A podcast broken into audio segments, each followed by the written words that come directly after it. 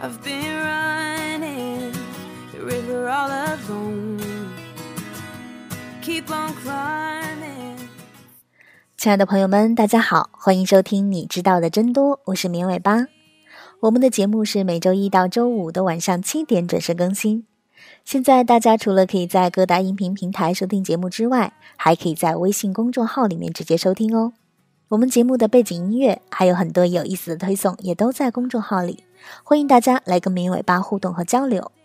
怎么加入我们呢？直接在微信里面搜索“绵尾巴”三个字的全拼就能找到了，等你来哦。不知道大家都关注了多少公众号呢？估计很多人关注的公众号都多到大拇指拼命往下滑都不见底。每当痛定思痛想要断舍离，却又开始左右为难。选了半天，哪个都没删，旧号更新都没时间看，还在源源不断的找新欢，这样的关注还有意义吗？其实历史总是相似的，这种只囤不读的习惯，早在手机诞生之前就存在了。想想从前的食物囤积，衣服塞满衣柜，穿不过来却忍不住还要买买买，旧报纸、塑料袋儿等小东西舍不得扔。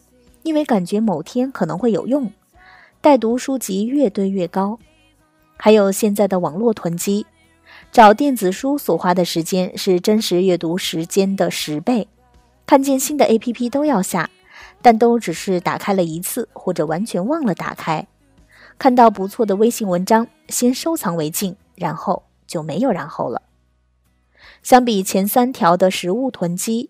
新时代的网络囤积不占地儿，也不影响别人，看似纯良无害，但它有害的一面在于，这种行为会拉扯掉你宝贵的注意力或金钱。其次，当人们发现自己收藏的内容怎么也看不完时，可能还会引发一定的焦虑和自我效能感降低等负面情绪。因此，越来越多的研究者提出要严肃对待网络囤积行为。现如今，网上有不少文章，喜欢把疯狂收藏或者是下载资料的行为称作囤积型人格或者是囤积症，甚至有人还把这个概念延伸到了社交领域，探讨人们囤积人际关系的一种现象。不过，这种对人格的定义描述并不具备足够的科学性，把它称之为症的指控也不属于有效评估。截至目前的临床工作标准来说。这种说法未免有一点危言耸听的嫌疑。哪怕家里东西多到衣柜塞爆，都不一定是囤积症。真正的囤积症患者，往往对别人不以为然，甚至是觉得应该当垃圾丢掉的东西，有着强烈的情感依赖。比如从外面捡来的指甲刀、牙签、橡皮筋儿、罐子等等，甚至像看待艺术品那样看待它们的内在价值。如果硬要他们扔掉，他们会为失去感到非常难过，仿佛失去了至亲或者是亲密的伙伴。而且，符合诊断的囤积行为可能损耗家庭关系，危害健康，甚至是影响邻里建设。科学家研究越深入，越发现，囤积症患者和抑郁症、焦虑、注意力缺陷障碍患者有相似之处。他们脑部控制理性思考的区域运行的和普通人不太一样，所以别对身边不爱收拾或者是热爱打扮的姑娘随意的贴标签。当代出口成正的标签化行为，不但不利于我们去深入理解人的本质，也会造成整个社会评价趋近非黑即白的状态。如果你对自己习惯收藏物件的发展趋势还是有点担忧，也不必太惊慌。很多人都会存着一些自己用不上的东西，但只要不影响正常生活功能，就还用不着着急。如果哪天你开始因为囤积公众号，以至于无法正常的工作或者是起居，或是因为它破坏了身边的人际关系，那或许才要引起警惕。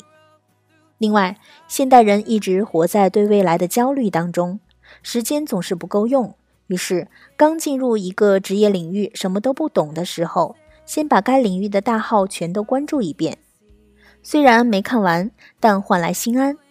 好多小红点儿没点掉，断舍离要动脑子太累，于是转移注意力看新文章来防御焦虑，提升自我效能感。点开十几篇没看的公众号，感觉自己现在没时间好好琢磨那些文章，但又弃之可惜，那就先收藏起来。长此以往，我们在焦虑中错失了每一个好好利用当下的机会。焦虑不是让我们原地不前的真正原因，不愿意面对和接纳焦虑而采取的补偿防御行为才是。在电影《拆弹部队》当中，当一位拆弹专家从伊拉克战场回到美国，第一反应是被超市里琳琅满目的黄油牌子吓到。他的恐惧源于面对诸多五花八门的品牌，他无法确定怎么选才对才好。小至黄油，大至生活的方方面面，这种突如其来的自由选择让他无法承担。最终，他又回到了伊拉克。这是后现代环境下许多人都会面临的问题。如今，如果有一百万个人，却有不止一百万种选择。一方面，我们脑海中的各种欲望想象得以释放和满足。我们有关注任何话题，在不伤害他人的前提下，尝试任何可能的自由和权利。但另一方面，无限自由也意味着更容易陷入迷茫。就如同心理学著作《逃避自由》中所说，我们也需要不断寻找一些确定的东西来确认自己活着的意义。所以，即便我们不常点开公众号。但在大拇指滑动的过程里，也会下意识地接收到那些标题，他们传达出的价值观和话题方向，其实都在帮助我们认识自己，以至于关注与保持关注这一行为本身就不断提醒着我们自己是怎样的人。当人们关注一个公众号时，绝不仅仅是在读文章，我们也在提醒自己你是谁。如果有人愿意像管理学习和时间那样记录梳理自己曾经点开的每一篇文章，后续的传播行为，关注公众号的类型、内容，最终评价，相信他对自己内在的观念和价值观会有更深入的认识。你还记得在襁褓里哇哇大哭的时候在哭什么吗？还记得曾经向往早点变成大人的你在期待什么吗？小时候你觉得自己将来会征服世界，成为大人物。还记得是哪里来的自信吗？答案就是你不太记得你当时完整的想法和感觉了。想想过去十年，你改变了多少？再想想，你真的能预测十年后的你是怎样的一个人吗？也许不能。这也符合哲学家休谟的说法。他认为我们压根儿没有办法做自己，因为根本就没有自我这种东西。我们只能去体验每一秒。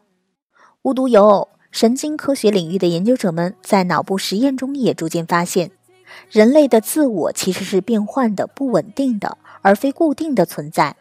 甚至连自由意志这样的东西，从某种程度上都是很虚幻的。就像每一次失恋时，痛定思痛，决定再也不去爱了；每一段热恋时，仿佛要爱到天荒地老的缠绵。每一种感觉都是如此真实，都是当下的你。但那些失过的恋，总在几个月后的某天醒来，就突然释怀了。那些缠绵岁月，回忆起来也只剩下沉浸在多巴胺里的舒爽愉悦感了。而你不知不觉中一直在往前行进，更新着自己是谁的意义。所以，当我们关注一个新的公众号，或是结交一个陌生的朋友，加入一个新的组织，或是内在下了一些决心，进入一段关系，是因为当下的那个瞬间。我们真的以为自己会继续做一个那样的人，然而脑中的神经突触变化悄然改变着我们。只有当一段时间过后，我们才能意识到过去的自己给当下的自己留下了多少东西。